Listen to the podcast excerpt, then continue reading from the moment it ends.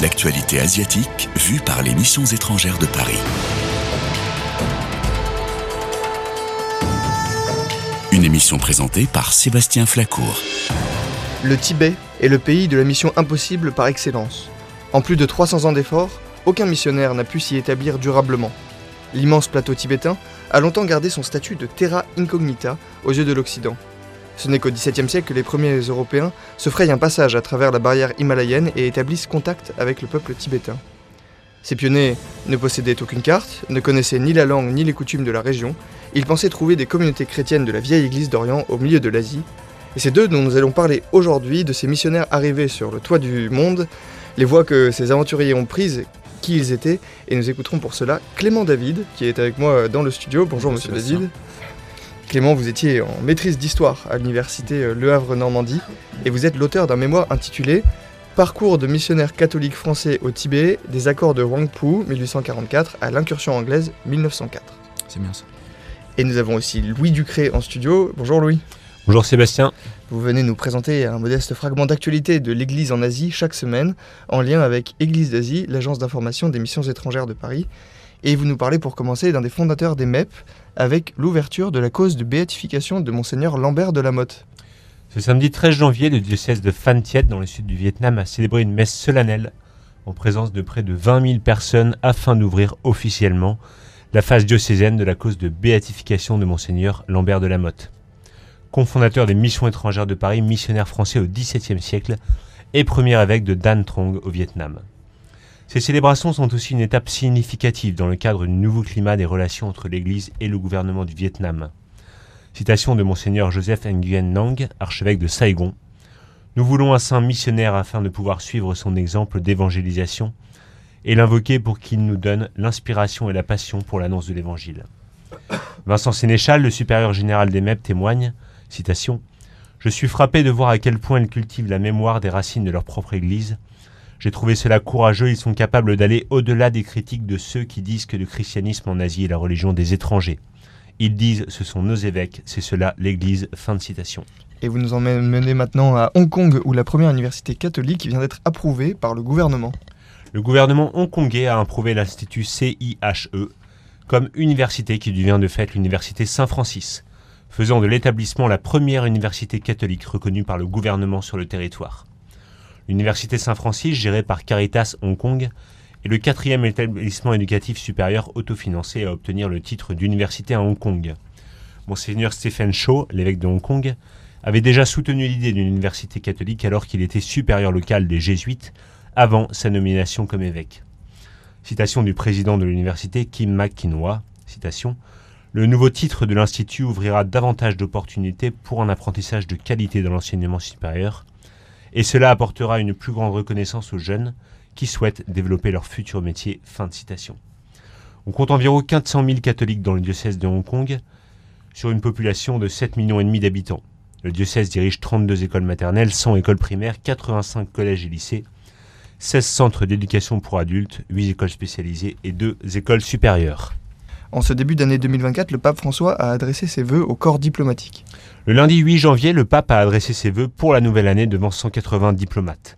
Le pape François a évoqué dès le début de son propos, citation, les préoccupations de la communauté internationale au début d'une année que nous voudrions pacifique et qui, au contraire, s'ouvre sur des conflits et des divisions. Fin de citation.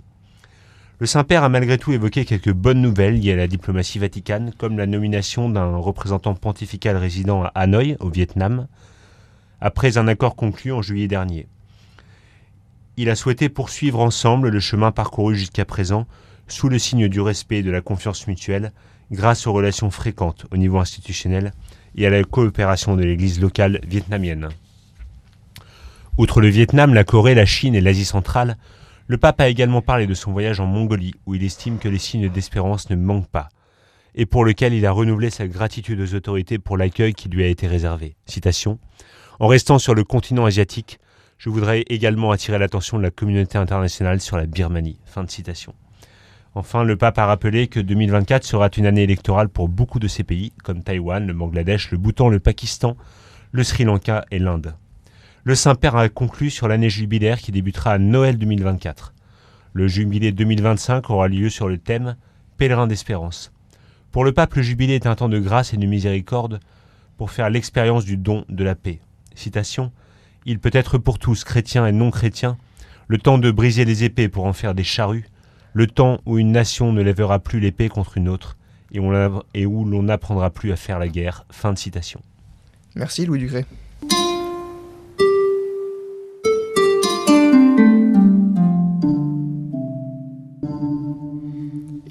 Clément David sur Orient Extrême. Clément, vous étiez en maîtrise d'histoire à l'université Le Havre Normandie et vous êtes le rédacteur d'un mémoire intitulé Parcours de missionnaires catholiques français au Tibet. Je n'en dis pas plus et je vous laisse la parole. Si vous le voulez bien, est-ce que vous pouvez vous présenter brièvement et nous parler un peu plus de votre parcours académique? Alors oui, merci. Alors je m'appelle bien David Clément. J'ai été étudiant à l'université Le Havre Normandie, donc j'ai commencé un cursus avec des langues asiatiques. Donc j'ai commencé une première année en LEA j'ai longtemps étudié le, chinois et le japonais et c'est dans ce cadre-là que j'ai que j'ai découvert la culture asiatique. Donc ensuite je me suis penché vers des études d'histoire. Donc suite à une, licence, j'ai rencontré du coup ma, future directrice de, de, mon mémoire, qui est Carole Christen, spécialisée sur l'histoire sociale de la France, notamment dans le monde ouvrier. Et dans cette perspective, j'ai pu aussi rencontrer mon co-directeur, qui est Monsieur François Drémaud, qui a eu l'occasion de, de travailler sur la présence française, notamment religieuse, à Hong Kong. Et avec cette perspective-là, j'ai commencé à, chercher une région en Chine d'études. Donc je, voulais commencer euh, sur Hong Kong. Le problème, c'est que la mission a, été euh, un peu distribuée aux Italiens et c'est ça qui m'a mené un peu au Tibet avec la, perspective des recherches. C'est ça qui vous a inspiré à étudier le parcours missionnaire au Tibet? C'est ça. Alors, du, mon inspiration personnelle pour le Tibet est assez vague. J'ai tout d'abord euh, découvert le Tibet euh, à travers euh, plusieurs photographies hein, du bouddhisme qui étaient assez attirantes. Ensuite, j'ai pu rencontrer le monsieur Stéphane Arguillère, professeur de tibétain à l'INALCO, qui m'a vraiment orienté vers un sujet plus tibétain. En a, et aussi religieux du, fait euh, qu'il est dans ma paroisse actuellement euh, au Havre. Et donc j'ai cherché un, sujet qui, s'est avéré euh, pas trop travaillé, qui était du coup sur le parcours missionnaire. Donc je dis bien parcours, parce que le but n'est pas d'étudier une ville particulière au Tibet ou un sujet comme des relations intra-religieuses, mais plutôt le déplacement de ces missionnaires et un peu de, de, de leurs actions et, un peu de leur rapport avec la population locale pour, euh, pour démarrer une mission qui s'avère périlleuse. Par, par, parcours, en fait, vous entendez euh, voies, itinéraires et rencontres Bien sûr, oui. oui.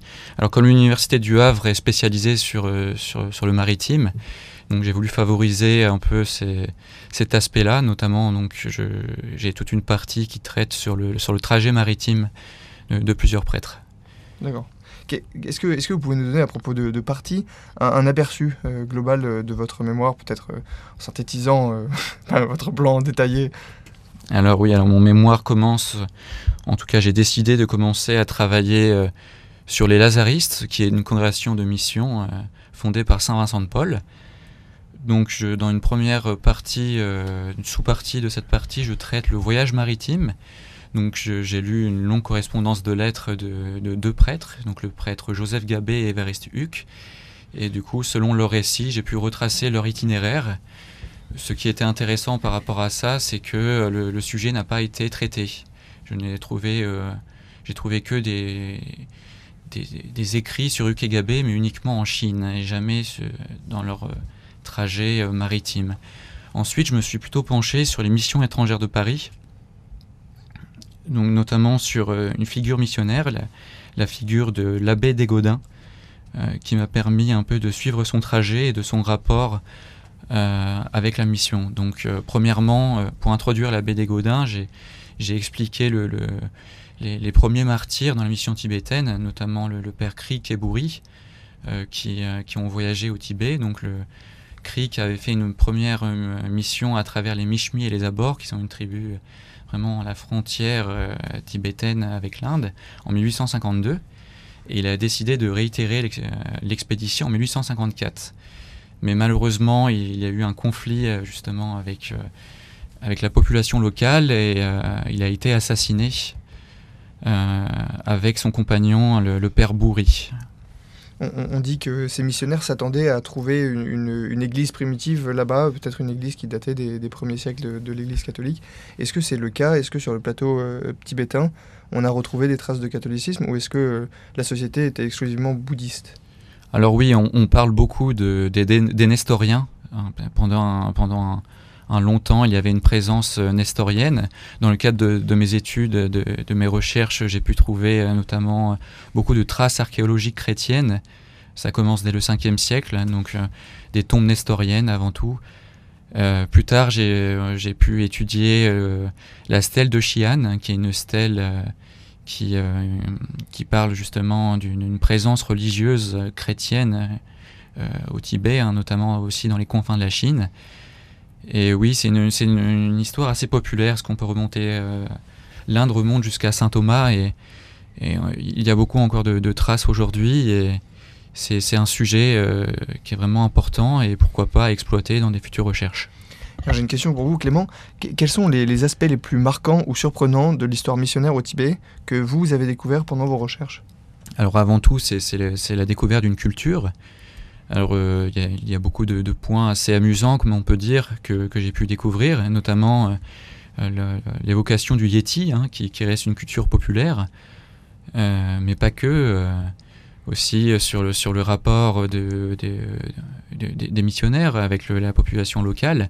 J'ai commencé mon mémoire dans, dans, un esprit plutôt, je, suivais les clichés, je pensais que c'était la population tibétaine, hein, notamment les lamas, qui, qui ne voulaient pas des missionnaires. Donc je pensais qu'ils étaient acteurs du coup des persécutions.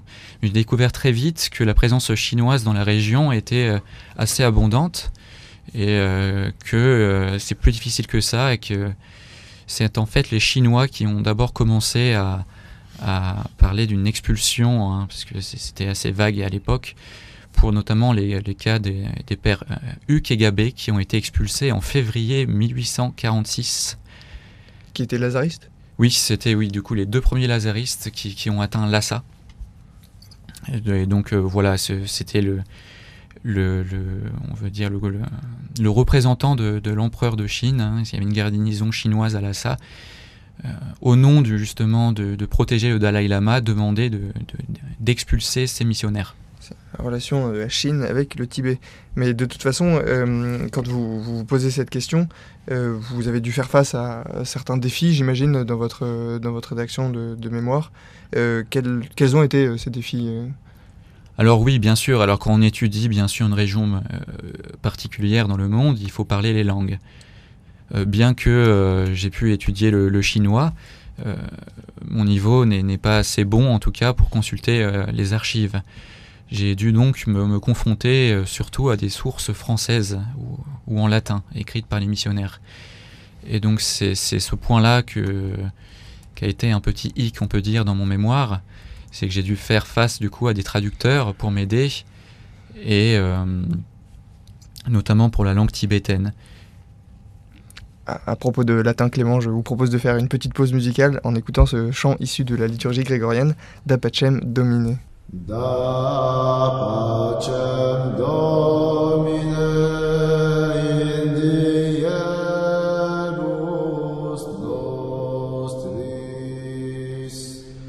Quia nos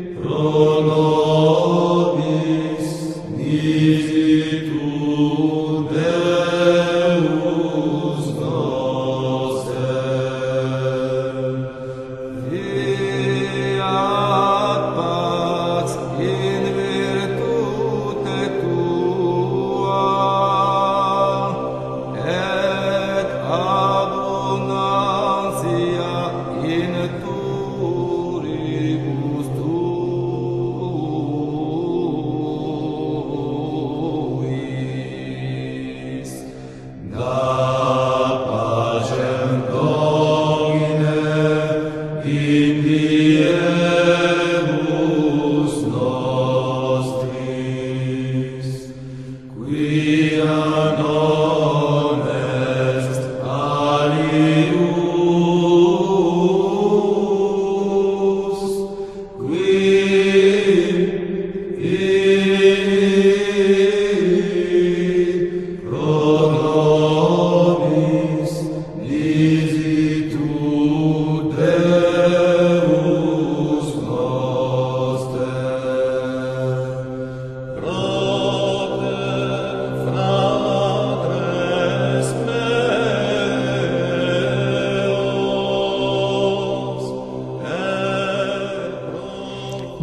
Paix, Seigneur, en nos jours, parce qu'il n'est personne qui combatte pour nous, si ce n'est vous, notre Dieu. Voilà le refrain de ce chant que nous écoutions d'Apachem Dominé.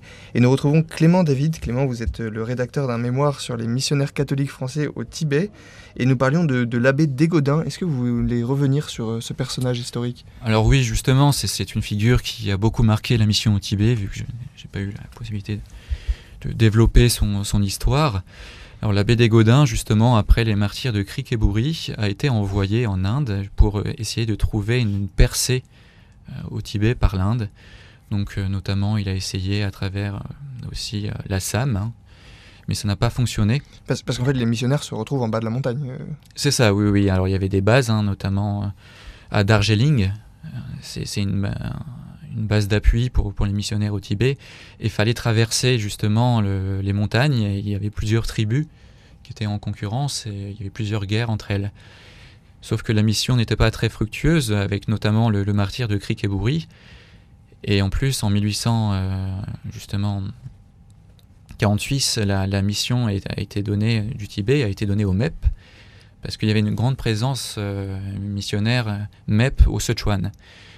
Donc le, supérieur a demandé à l'abbé des Godins de, plutôt d'essayer de passer par la Chine. Donc il a immédiatement, pris le train euh, à Calcutta vers, Hong Kong. Et euh, donc il y a tout un périple hein, de, ce, personnage, un, parcours, hein, pour rappeler le, titre de mon mémoire, puisqu'il s'est fait attraper sur son trajet euh, dans le Sichuan. Mmh. Donc il a été renvoyé à Canton, puis, euh, en essayant de dialoguer un passeport, il est finalement reparti vers le Tibet. Alors le voyage, ça s'est passé en pagode. Hein, euh, il se déguisait en fonctionnaire chinois pour ne pas se faire attraper. Il, avait la natte, il avait tous les vêtements qu'elle allait avec. Il est finalement arrivé au, Tibet. Au Tibet, il s'est occupé de la mission de Bonga. Bonga, qui était vraiment, euh, on va dire, l'un des plus grands villages chrétiens, hein, fondé par Charles Renou, qui était un missionnaire pionnier au Tibet bien avant l'abbé des Godins. Mais euh, suite à une destruction du village de Bonga par un ordre du, des lamas, euh, la mission s'est plutôt délocalisée sur les marches tibétaines. Donc les marches tibétaines, c'est la frontière, hein, la frontière entre le Tibet et la Chine. suite à justement à des évêques qui, se faisaient vieux, hein, on, a commencé avec monseigneur Tomine des Masures qui est parti en, en, retraite en France. Ensuite, nous avons eu euh, Monseigneur Giraudot, puis Félix Biette. Félix Biette, qui était un ami euh, de l'abbé des Godins, lui a proposé de retourner en Inde pour, euh, pour une percée vers le Tibet. Et c'est dans cet esprit-là que l'abbé des, Godins, pour résumer, hein, est parti en Inde en 1880 chercher une, nouvelle percée vers le Tibet. Alors malheureusement, il n'a pas pu trouver un chemin, hein, parce que normalement, il fallait suivre le, Brahmapoutre, qui est, qui est, un fleuve en Inde. Euh, donc il a décidé de s'établir euh, dans, les alentours de, Darjeeling. Donc ce sera un autre prêtre breton, hein, Monsieur Hervago, l'abbé Hervago, qui est venu justement fonder une mission à Maria Bastille. Et donc c'est aussi un peu les, débuts d'une nouvelle mission dans le, nord de l'Inde. Le, prêtre breton dont vous parlez réussit à monter en haut de, cette montagne Alors, s'implante au Tibet? alors non, non, il n'a pas pu aller au Tibet justement. Il, s'est arrêté un peu à la frontière hein, tibétaine il, restait dans, des villages, euh, pas en haut des montagnes, mais euh, à une bonne altitude. Et il a créé d'ailleurs le village de Maria Bastille, hein, qui, est, qui est assez en altitude basse, puisque c'est au bord d'une rivière.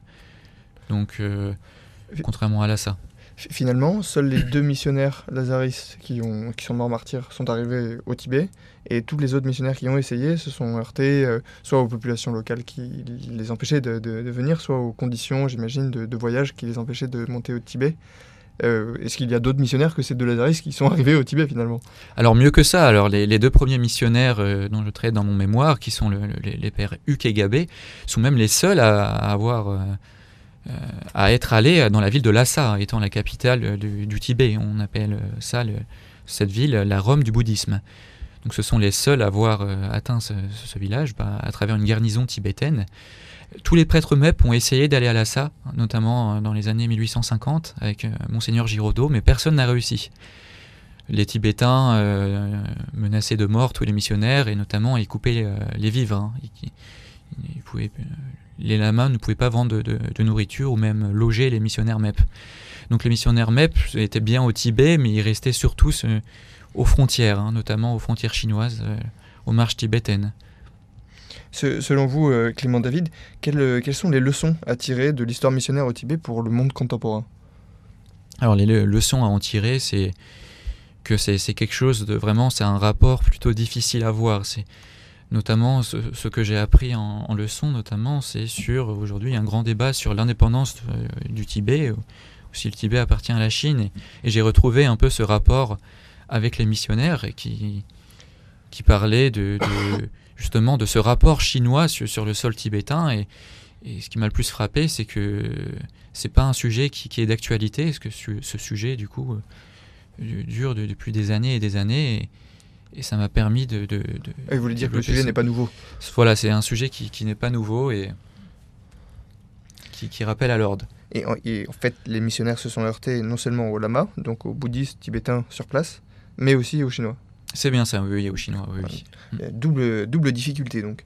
C'est euh, une histoire euh, assez finalement qui se résume par un échec euh, pour, pour les missions ou, ou une réussite partielle alors, c'est semé d'embûches, il y a eu des hauts et des bas.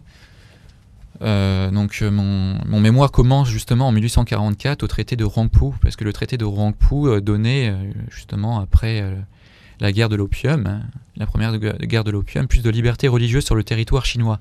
Mais la question se posait, est-ce que le Tibet est sur le territoire chinois?